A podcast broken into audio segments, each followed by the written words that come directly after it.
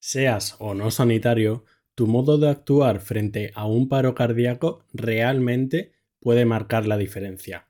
Puedes salvar una vida.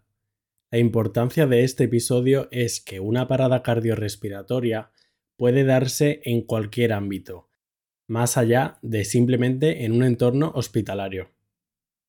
Y puede ser crucial que tú formes parte activa de todo el proceso.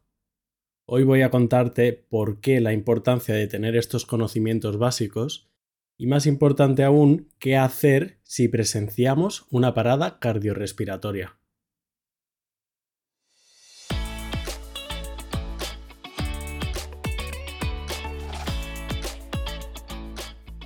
Buenos días, bienvenido a Entiende tu Salud, un podcast divulgativo en el que hablamos de medicina y de temas sanitarios de forma sencilla mi nombre es Gonzalo Vaquero y me puedes encontrar en las redes, en Twitter e Instagram, arroba entiende tu salud y en la web entiendetusalud.es. Seguramente lo hayas escuchado como RCP. RCP son las siglas de reanimación cardiopulmonar. El objetivo de esta maniobra es sustituir las funciones vitales que ha perdido una persona que ha sufrido una parada cardiorrespiratoria, es decir, la respiración y la circulación. La parada cardiorrespiratoria es el cese brusco, inesperado e irreversible de la función tanto cardíaca como pulmonar. Lo que provoca es que no llegue oxígeno a los tejidos y si no se revierte pronto, provoca irremediablemente la muerte encefálica. Antes de comenzar al apartado más práctico, creo que es importante que conozcas algunos datos, porque si solo nos centrásemos en las cuestiones más utilitaristas, creo que no lograrías hacerte una idea real de la magnitud del problema y de su relevancia. Empecemos por las causas. Básicamente, la parada cardiorrespiratoria puede producirse por dos mecanismos que vas a entender muy bien. Un paro cardíaco o un paro respiratorio. Ambos terminarán provocando que no llegue oxígeno a los tejidos. Una parada respiratoria porque no logremos captar dicho oxígeno de forma adecuada y un paro cardíaco porque no seamos capaces de distribuirlo al organismo. ¿Cuáles son las causas que puede provocar una parada respiratoria? La causa más frecuente en este aspecto es la obstrucción de la vía aérea, ya sea por un alimento, un objeto o por la lengua, pero también puede estar causado por otros motivos. Un ahogamiento provocado, una intoxicación de sustancias depresoras como opiáceos o benzodiazepinas, por trastornos del sistema nervioso central o por traumatismos torácicos, entre otras cosas y un paro cardíaco primario propiamente dicho? En este sentido, la causa más frecuente es una enfermedad coronaria, es decir, de los vasos que irrigan al corazón. Pero un paro cardíaco también puede estar provocado por ciertas arritmias, por un taponamiento cardíaco, por alguna intoxicación, por cardiodepresores, también por un tromboembolismo pulmonar, un shock o incluso un traumatismo torácico. Veamos algunos datos que son interesantes. Se estima que cada año se producen en España más de 24.500 paradas cardíacas. Esto equivale a una media de una parada cardíaca cada 20 minutos, ocasionando cuatro veces más muertes que los accidentes de tráfico. Cuando una persona sufre una parada cardiorrespiratoria, su supervivencia disminuye un 10% por cada minuto que pasa. ¿Qué ocurre? Que a los 5 minutos, si no hemos hecho nada, su supervivencia ya ha disminuido un 50%. 10 minutos sin hacer nada y las posibilidades son ínfimas. Aquí es donde radica la importancia de la RCP. Cuando se inician las maniobras de RCP en los primeros minutos del suceso, la posibilidad de supervivencia desciende mucho más lentamente, entre el 3 y el 4% por cada minuto que pasa. Esto quiere decir que, en general, la realización de la RCP por algún testigo presencial duplica o incluso triplica la supervivencia en caso de una parada cardiorrespiratoria. Lo que conseguimos con la RCP es proporcionar un flujo sanguíneo pequeño pero crítico para el corazón y el cerebro, dándonos así un margen de tiempo muy valioso para actuar y así revertir la parada. Veamos cuándo hay que hacer una RCP. La RCP se realiza siempre que haya parada cardiorrespiratoria, salvo en algunas excepciones. Por ejemplo, que exista algún riesgo grave para el reanimador u otra persona. Antes de comenzar la maniobra es muy importante asegurarnos a nosotros mismos. Tampoco está indicada la RCP si existiera algún testamento vital en contra, esto sería más bien en un ámbito hospitalario. E igualmente tampoco estaría indicado ante un juicio médico de futilidad. Es decir, si hay signos evidentes de muerte biológica, dilatación pupilar, frialdad cadavérica, rigidez cadavérica y lividez cadavérica.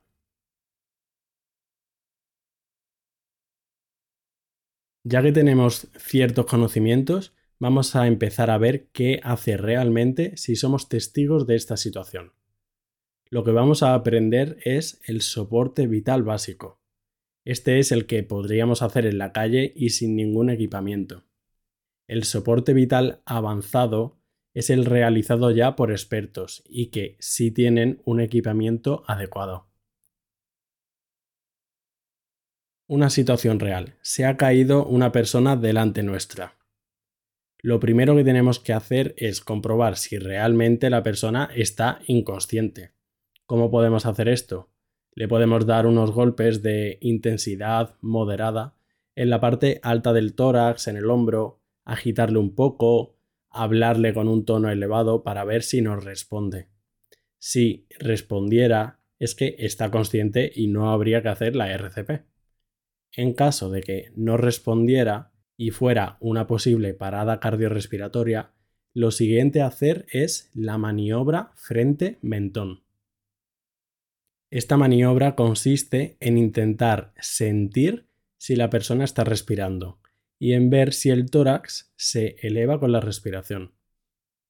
Como se dice, se debe ver, sentir y oír la respiración, y esta debe de ser normal, no la respiración tipo gasping, que es una respiración agónica, boqueada, como un pez. Con la maniobra frente mentón, además, se abre un poco la boca para comprobar si la parada se ha producido por alguna obstrucción de la vía aérea que podamos sacar fácilmente. Si hemos comprobado que la persona no respira, antes de iniciar las compresiones, que ahora veremos, es muy importante llamar al número de emergencias antes de empezar nosotros las compresiones. Aquí en España se puede llamar al 112 o al 061. ¿Qué debemos decir? Debemos decir nuestra localización, que hemos encontrado a un paciente inconsciente y que no respira, y que vamos a iniciar la RCP básica. Es súper importante llamar para que acudan lo más rápido posible con una ambulancia y hacer una desfibrilación eléctrica precoz. Una vez hemos llamado a emergencias, ya podemos empezar con lo que se conoce como masaje cardíaco y la ventilación.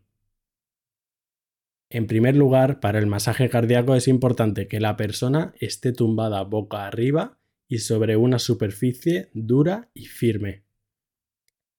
Nos arrodillaremos a un lado de la víctima, Colocaremos nuestras manos entrelazadas en el centro de su pecho, con nuestros codos rectos, de forma que nuestros brazos estén perpendiculares al cuerpo de la persona. Es importante que mantengamos esta posición correcta para las compresiones. Cargaremos sobre el esternón del paciente y las compresiones deben ser a un ritmo de entre 100 y 120 por minuto y se debe hundir mínimo 5 centímetros y máximo 6. Recordad estos números porque son muy importantes. Mínimo 5 centímetros y 100 compresiones por minuto. Es decir, un poco menos de 2 por cada segundo. Esto puede parecer exigente y cansado, y realmente lo es, pero son las medidas necesarias para que sea efectiva la reanimación. Estas son las compresiones. ¿Y qué pasa con la ventilación? El conocido comúnmente el boca a boca. Cada 30 compresiones intercalaremos dos respiraciones. Para las dos respiraciones se abre la boca de la víctima y se tapa su nariz con la mano. Suele ser desde nuestra boca a la boca de la persona, intentando que el cierre sea lo más hermético posible. Existen ciertos utensilios que se pueden llevar para colocarlos entre la boca de las dos personas, pero que permiten igualmente que siga pasando el aire. Para insuflar el aire debe de ser de forma lenta y se debe de observar cómo asciende la caja torácica para comprobar si lo estamos haciendo bien.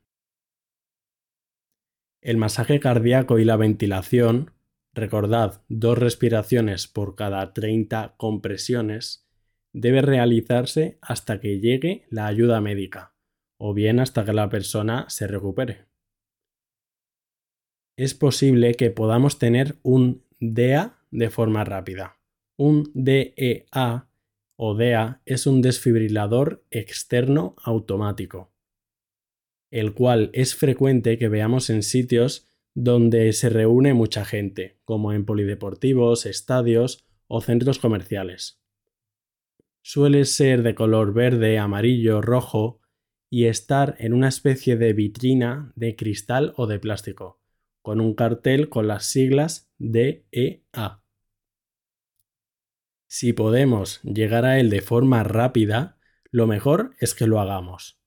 Rápida son muy pocos minutos, o que otra persona vaya haciendo la reanimación y nosotros vayamos a por el DEA, o viceversa. Los DEA son muy sencillos. Tienen unas etiquetas adhesivas que hay que colocar en el pecho de la persona. Se da el botón de encendido y ella misma nos va a ir indicando qué es lo que debemos ir haciendo. Habrá momentos en que nos indique que no comprimamos ni que ventilemos, porque se va a disponer a dar una pequeña descarga eléctrica. Los desfibriladores externos automáticos, DEA, son tremendamente útiles y pueden ser una herramienta formidable y además aumentar mucho la supervivencia. Por eso es tan importante su implantación en los centros, su correcta señalización y que tengamos algunas nociones básicas de su manejo, pero ya os digo que son muy sencillos. La posibilidad de administrar una desfibrilación precoz es uno de los factores más importantes que determinan la supervivencia de un individuo a una parada cardíaca. Los DEA poseen la capacidad de valorar la existencia del ritmo cardíaco, analizarlo y aplicar la desfibrilación solamente cuando está indicado. Si el paciente respira después de todo el proceso, se le colocará en una posición de recuperación o posición lateral de seguridad. Espero que no haya sido una información demasiado densa. En cualquier caso, podéis echar para atrás si es necesario. Vamos a ver una situación especial. Los niños. En los niños, la causa de la parada suele ser respiratoria. En estos casos, se hacen cinco ventilaciones de rescate iniciales y se llama a emergencias un minuto después de iniciar las maniobras. Para hacer las compresiones se debe hacer con dos dedos a los lactantes y con una mano a los niños. Niño se considera desde el primer año hasta la pubertad, siempre teniendo en cuenta el tamaño de la persona, claro. Salvo las cinco ventilaciones iniciales, el resto es igual. Compresiones entre 5 y 6 centímetros y a una frecuencia de 100 a 120 por minuto. Veamos una breve recapitulación para que sirva de resumen. Lo primero es comprobar la inconsciencia y después la maniobra frente-mentón para revisar si la persona respira o si hay algún objeto obstruyendo la vía aérea. Si no respira, recordad llamar a emergencias antes de iniciar la RCP. Para esto nos arrodillaremos al costado y, ayudándonos de nuestro propio peso y con los brazos extendidos, haremos unas compresiones de mínimo 5 centímetros a un ritmo de 100 a 120 por minuto. Por cada 30 compresiones que iremos contando, haremos dos ventilaciones, asegurándonos siempre que el tórax de la persona se eleva. Si la persona termina respirando, se le coloca en una posición lateral de seguridad. Recordad que si podemos disponer de un desfibrilador externo automático, esto será mucho más beneficioso y siempre que podamos cogerlo de forma rápida. Recordad que el tiempo es clave y cada minuto que pasa cuenta. Finalmente, no os olvidéis que los niños menores de un año la RCP se realiza con dos dedos y en los niños un poco más mayores se hace con una sola mano, además de hacer las cinco ventilaciones iniciales. Soy consciente de que estos conocimientos son eminentemente para aprenderlos de una forma práctica, pero creo que es vital compartir la información y, aunque tal vez sea menos efectivo que una clase presencial, sí opino que puede ser muy útil conocer las bases y refrescar lo que ya sepamos para la reanimación cardiopulmonar. Ya que tenéis una base, os recomendaría ver un pequeño vídeo explicativo para consolidar mucho mejor lo que habéis aprendido. Os dejo un ejemplo en la descripción del episodio que creo que puede ser de mucha utilidad. Recordad que podéis encontrarme en la web entiendetusalud.es, en las redes sociales arroba entiende tu salud y no olvidéis compartir el episodio si creéis que puede servirle a otras personas, así como darle a seguir donde normalmente escuches podcast. Apple, Google, Spotify, Evox. Estoy en todas estas. Muchas gracias y nos vemos la semana que viene.